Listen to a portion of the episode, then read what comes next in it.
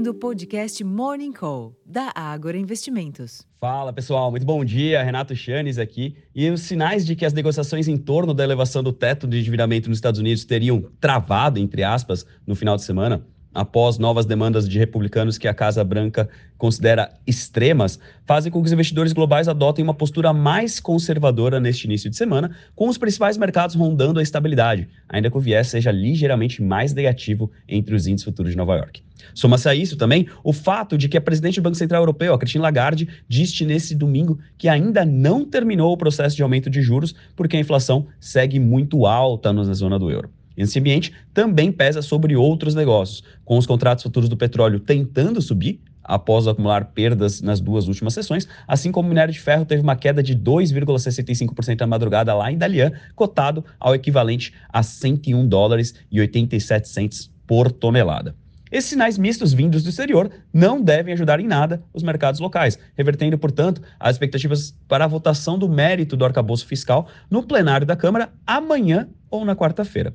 O relator, Cláudio Cajado, continuará conversando com as bancadas e recebendo sugestões de alterações ao arcabouço, enquanto que o presidente da Câmara dos Deputados, o Arthur Lira, espera a aprovação do arcabouço fiscal nesta semana, para ele, abrindo espaço para as negociações ainda em curso sobre alguns pontos da reforma tributária, que pode ser pautada ainda neste primeiro semestre, antes do recesso parlamentar. Em termos de agenda, aqui no Brasil, o presidente do Banco Central, Roberto Campos Neto, participa hoje da abertura de seminário sobre os dois anos de autonomia do Banco Central, promovido pela Folha de São Paulo, isso às 10 horas da manhã. E também haverá debate com o presidente do Senado, Rodrigo Pacheco, e Leda Paulani, professora titular do Departamento de Economia da USP. Também estão programados nesta segunda-feira o Boletim Fox, às 8h30 da manhã, o relatório de avaliação de receitas e despesas primárias do segundo bimestre de 2023, às 2h30 da tarde, com entrevista do secretário de Orçamento, Paulo Bijos, e também do secretário do Tesouro, Rogério Seron, às 3 horas da tarde, além dos dados da balança comercial na terceira semana de maio, também 3 horas da tarde. O ministro da Agricultura, Carlos Fávaro, será entrevistado hoje à noite em TV aberta, às 10 horas da noite. Nos próximos dias, são esperados o IPCA 15 de maio, na quinta-feira, e os dados de transações correntes e IDP de abril, na sexta-feira. Nos Estados Unidos, hoje, a agenda é esvaziada em termos de indicadores, com os dirigentes do Federal Reserve, James Bullard, às 9h30 da manhã, Thomas Barkin e Rafael Bostic, às 11h50 da manhã, e Mary Dale, ao meio-dia e 5, participando de eventos públicos.